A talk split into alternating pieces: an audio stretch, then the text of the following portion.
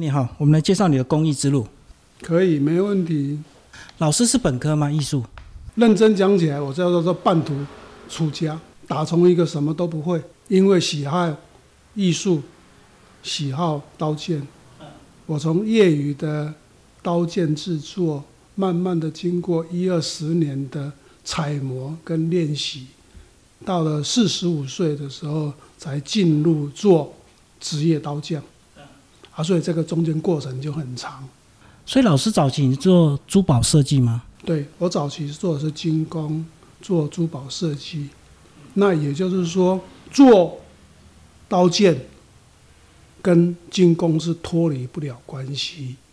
也就是因为有着早期精工的基础，所以才能够设计一把精美的刀剑。因为刀剑它一定是由四大主体来组成的，一个是剑身，一个是刀装，啊，还有一个是精工的外表，还有一个刀剑的研磨。研磨里面牵涉到很深的学问，研磨跟精工这两个是刀剑中的灵魂。普通的一把刀，菜刀也好了，可能你随便磨一磨就能够使用了。可是，一把精美的刀剑，你要把它研磨到成为一个镜面的时候，你所花的时间跟功夫就要很多，而且在材料上的选择，也不是每一个材料可以做得到的。老师，你会对刀剑着迷，是因为以前年轻的时候喜欢看武侠小说吗？对啊，因为在小的时候嘛，在我们的成长的年代，大概看武侠小说就是。唯一的一种的消遣，很自然而然的就会对着武侠小说里面的情节起了一些共鸣的效果，就会想象。对对对，当然从小我很喜欢刀剑，这也没有错，只是说我把刀剑的梦想事后变成是职业里面的一个区块，啊，把梦想成真而已。很多人的梦想是无法成真的，我只是一个比较幸运的人，因为坚持，所以我把梦想成真而已。那也就因为梦想成真之后，还好也都能够有一口饭吃。因为我在制作精美的刀剑的时候，大概就是无出其右，我没有竞争对手。可是老师为什么不是变刀剑的收藏家？而是自己下去动手设计。早期也很想做当收藏家，可是要当一个收藏家，不是我的能力可以做得到的。你讲的是真正高档次的，不是我的能力可以做得到的。那些真正高档的那些的刀剑，我们是可望不可及。啊，既然我有能力做，我何不自己来尝试做一下？啊，事后我做的刀剑，甚至于比那些高档的古时候的刀、高档的刀剑还更为经典，更为优美。那这样子是我们满足内心的需求，那个空缺的那一块，我们不就填平了吗？那你就不会去想要收藏。我想要的是如何再设计一把更精美的刀剑。所以很多人问我说：“老师，你的最得意作品是哪一个？”我说我的最得意作品在我脑袋里面，还没有完成，还没开始做之前，你怎么样去得到这样的一个资料？是直接看照片就能做吗？这个大概就是每一个人的天分不同吧。哦，因为随着每一个人天分不同，然后对事跟物的认知跟执着也会不同。当然，开始我也会失败啊，可是。没有失败，我们怎么能够去做完成一部一个一个精美的物件呢？比如说，我要研磨一把钢铁的东西，第一个我不能出差错，因为刀剑它是要平滑的、平稳的，你任何一个地方少一点点或多一点点，好，那个表面的平衡度如果不够精准的话。你会发觉到说研磨好之后，你会像这里有凹，那里有凸，那里凹，那里有凸，那个摸手指头摸下去的感觉就是不一样。那早期我要怎么做？我先用木头做做看嘛。木头雕，对，我先用木头做做看嘛，我拿去采磨中间的研磨，还有采磨中间的技术要如何掌握。当然，木头跟钢铁没有办法相比，因为钢铁比较坚硬，木头比较松软，也比较好做。但是它是我们最很好的练习的一种素材。那从中取得经验，我们是不是来制作真正的钢铁的刀剑？我们就会比较容易一点。当然，这里面也吃进了骨头，骨头也是一定有的，因为我们在研磨的过程中。我们人都会受到本身的的能力的影响，因为大部分的人都是叫做右撇子，所以你在做左边的时候，你会做不好。剑要左右平衡，不，它有四个面，所以就是说你的左右平衡感要能够拿捏的精准。那我有一个比较笨的方法，我先从左手做，左手的惯性不不太好，好，那我先从左手做。还因为它不太好，我把左手的这一面磨得很精准之后，我要抓右手的精准面，我就比较容易了，就会比较顺手。对，大家就会比较顺手。先从难的开始做，就难的开始做，把那个不顺手的地方，因为我们不是那一种天生奇才，说我两手通通都会，我们不是，我是右撇子，只是因为经过了长达几十年的。这种不断的训练之后，所以我的左手也可以做得很好，因为那叫长时间的自我磨练，而不断的磨练可以把你的左手的动作做得也非常的稳定。可是我们看这个刀剑研磨，我们以前看电视都是像打铁这样子，所以老师也有经历这一段吗？这两个制作方法，我可能要稍微有一点点不一样的诠释。在古代来讲，一定是用。锻造的，因为古时候的钢铁技术没那么好，所以他一定会用锻造的方式来制作各种的器皿。这个器皿里面包括很多农具用品，是不是会最多？啊，那现今的钢铁因为成熟度已经非常好了，成熟度非常好之后，我们就不见得一定要用锻造，而锻造的物件远远比不上现代的钢铁。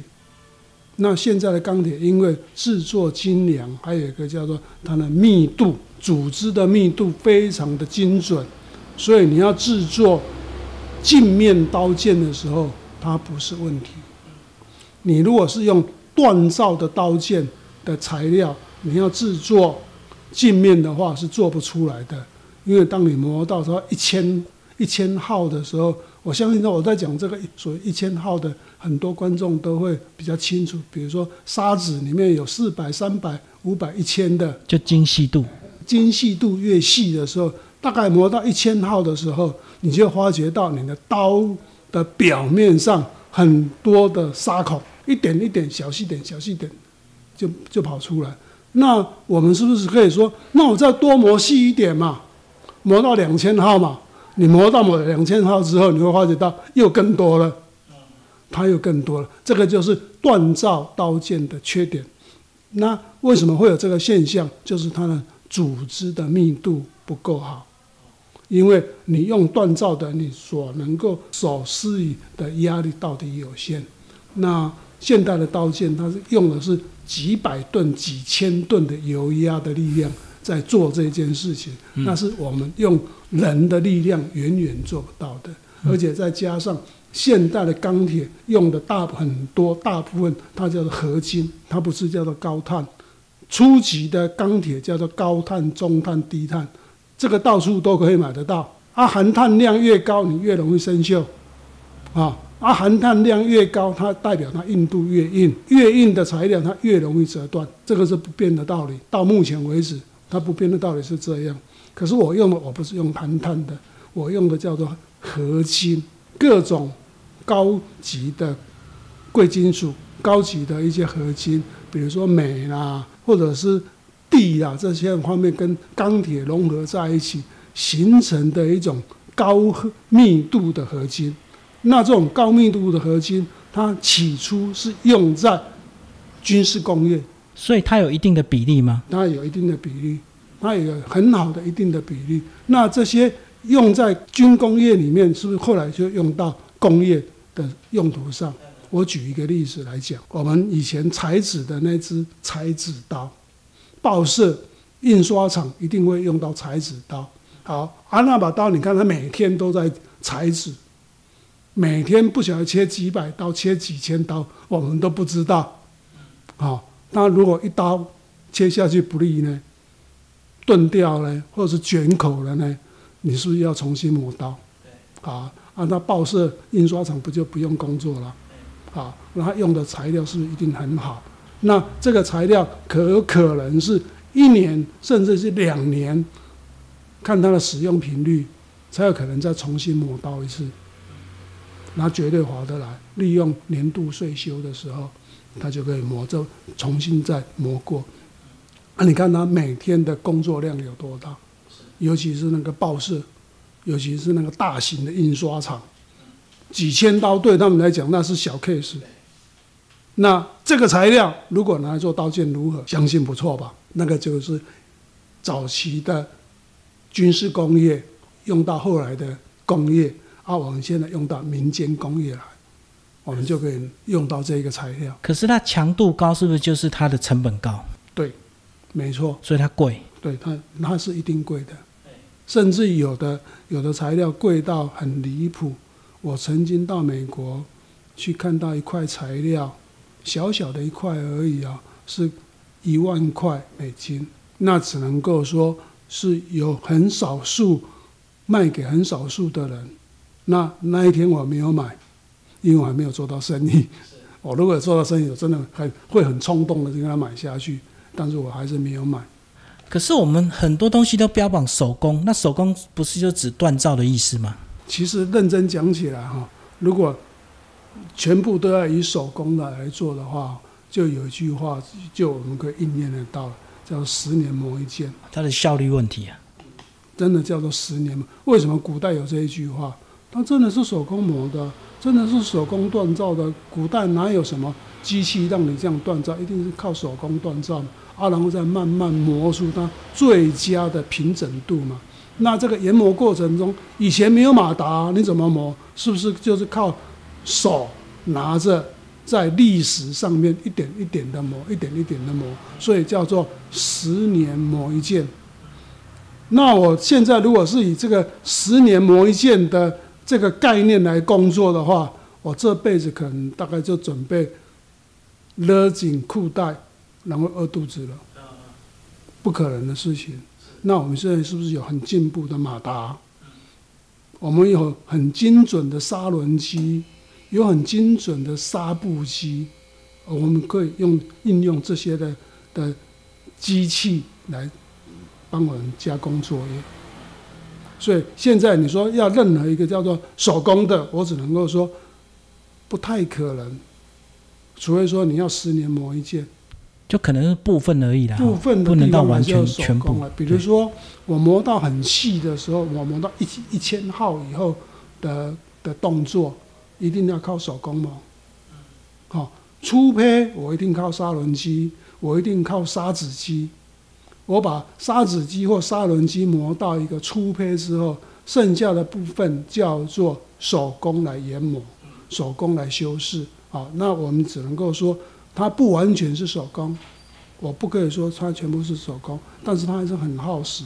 好，那我们解决材质跟这个。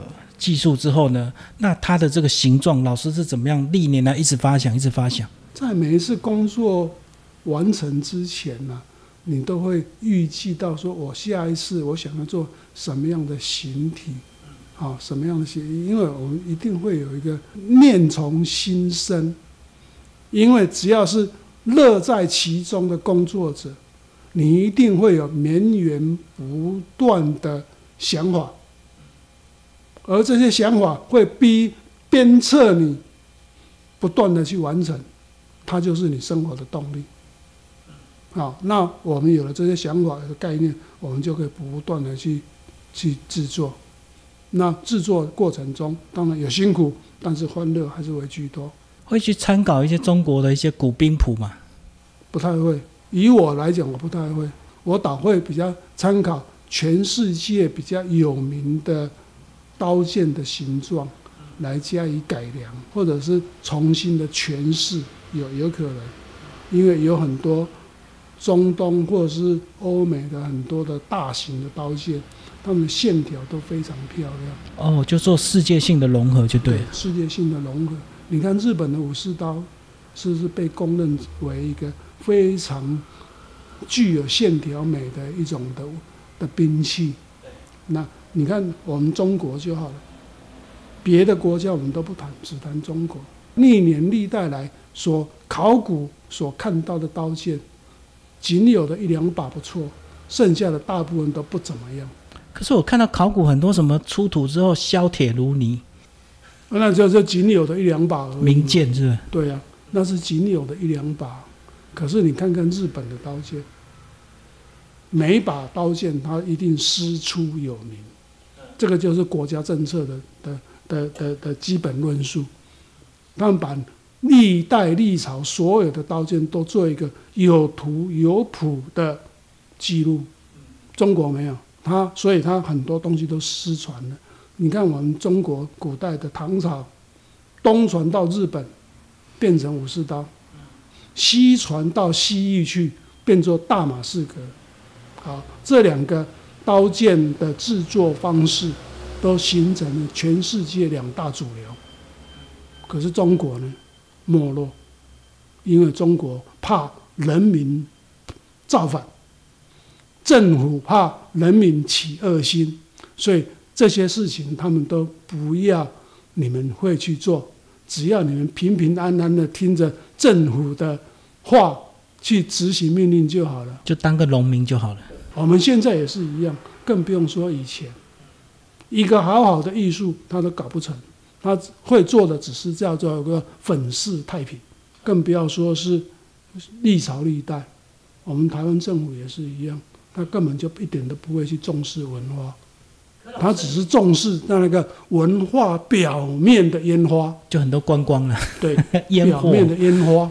啊，那些烟花放完了之后就没有了，理智、骨子都不去重视。可老师，你这么多年会不会日有所思，夜有所梦，托梦然后去想到一些剑刀剑的一些形状？老师不会呢，可能找人会吧。以前刀剑很多传说，对不对？托梦然后怎么样？其实哈、其实啊，认真讲起来，很多都叫做人为的故事，人创的，人创造出来的。很多的小说里面，甚至很多的传记里面，他要去强调某一件事情，他一定会把这个人事物加以渲染啊，所以叫做我我我们中国有一句话嘛，成功的人是写正史，失败的人是写写外史，还有一个无聊的人是写野史。哦，正史、外史、野史，无聊的人是写野史，那野史里面的话就多了，很多的话题是从野史里面延伸而出来的。我讲一个最简单的的一个事例，大家来听听。《西游记》是明朝吴承恩写的一本小说，经过五百年之后，变成什么？四大名著，什么稀奇古怪的事哦情，都变变出来神话了。它是变成神话了。那如果以此类推，日本的 Hello Kitty 在经过五百年之后，它会变什么？也变神话故事。这个就是人的无知。它原本就是一个小说而已，让它大家解解愁，无聊的时间看看的小说，可是却经过有心人的不断的改变，它就变了，它的素质它就变了，会变得让你觉得说，好可怕，这个社会是怎么了？老师，我们来聊你另外两个专业，还有这个茶具跟咖啡器皿，对不对？它都是算工业设计的一部分嘛，对，它都属于也算艺术品嘛。那也可以算工业设计，也可以算是艺术品。我们只是把一般的茶具把它升级化，改良就对改良升级化，把我们一般的手冲的咖啡把它升级化而已。那我们通常我都会解释成为说，经济达到某个极限之后，你一定会对某些美好的事情有所追求。泡茶也不外乎是如此。泡茶一个很简单，我一个杯子抓一把茶叶，热水一冲，请问我这样是不是有茶可以喝了？就有茶可以喝。为什么要去发明一个茶海、一个茶壶、很多的茶杯？这个叫做美化。而这个美化过程中就有故事啦。同样的一把壶，可能两百块一把；同样的一把壶，可能是两千万一把。我这样说可能不会过分。因为有很多的茶壶上了富士比拍卖之后，可能是非常非常的贵。可是，一般的茶壶，我讲两百块、五百块，大市场太多了吧？好，那这时候我们就是兴起的各种文化的提升。那我跟很多的陶艺家有，因为在公益之间里面，大家都是有熟悉、有认识，而他们也蛮欣赏我的精工的造诣。好，那我就利用我。如果有能力有空闲，我就设计一些不同样的茶壶的把柄。我举个简单的例子来说，这个是我们的一把侧把壶。对，在平常在过往的年代，大概是整体烧出来，就它侧把壶。那既然我们我会精工，我会木工，我们是不是把一个精工的这个部分？做的极致一点，把木头的部分做的比较有线条一点，然后再把它组装在一起，而且要保证不会掉。为什么保证不会掉？以往的设计都是靠胶粘住，茶壶热之后它会产生热胀冷缩，所以用没多久这个就脱落。好，那我用的方法很简单，我用中国的古老的技术毛与笋。这里面里面有两根的铆钉，卡住，卡住，互相卡住。好啊，这时候它就是不是就不会掉？你可能掉的话，可能是茶壶坏掉，绝对不是这里坏掉，因为里面多了两根毛与准，就这么简单而已。可是呢，你再怎么看，你就看不到它在哪里，看不到它在哪里。这个就是技术。好，那技术里面就是延伸到说你的功力如何。那我们这样的制作，是不是在打入市场的时候，它可以兴起一片不同样的风气出来？那我们就是可以创造业绩。同样的，我在制作咖啡壶的时候也是一样。我们市面上很多的咖啡壶，就是不外乎就是这个比较大的杯子啊，然后上面有一个漏斗状的，啊，然后用手冲式的的的做法。那我用的方法就比比较不一样，我怎么做的比较精致一点？我随便拿一个啊，这是一个手冲的咖啡壶，它分为三大主体，一个是漏斗型的咖啡漏斗，这整个是用银做的，银做的，然后中间的图案是用手工拿锯子把它锯出来，为什么要锯这些孔洞呢？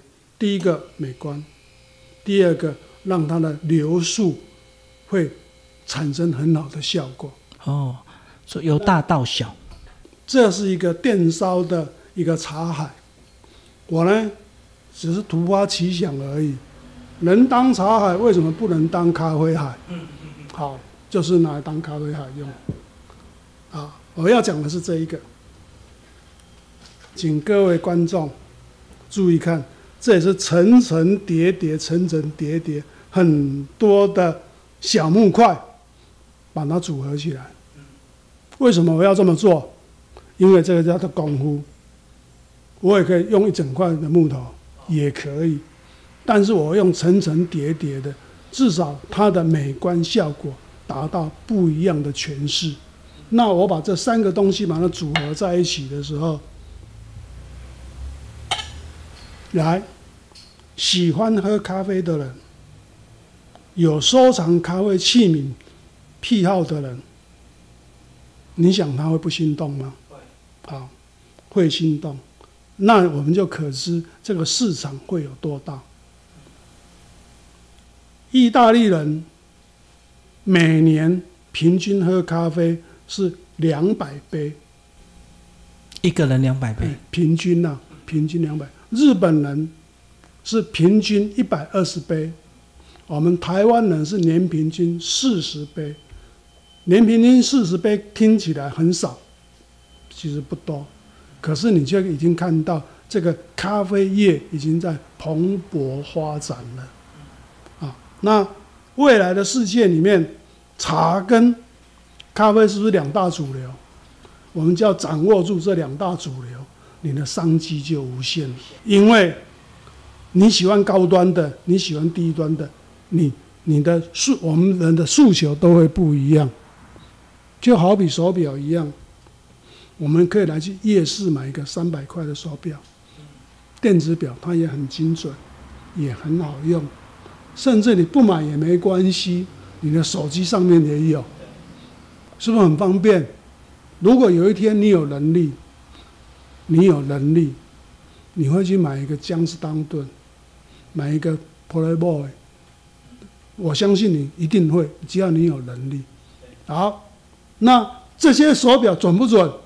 我告诉你，它一点都不准，每天都要调时间，一点都不准。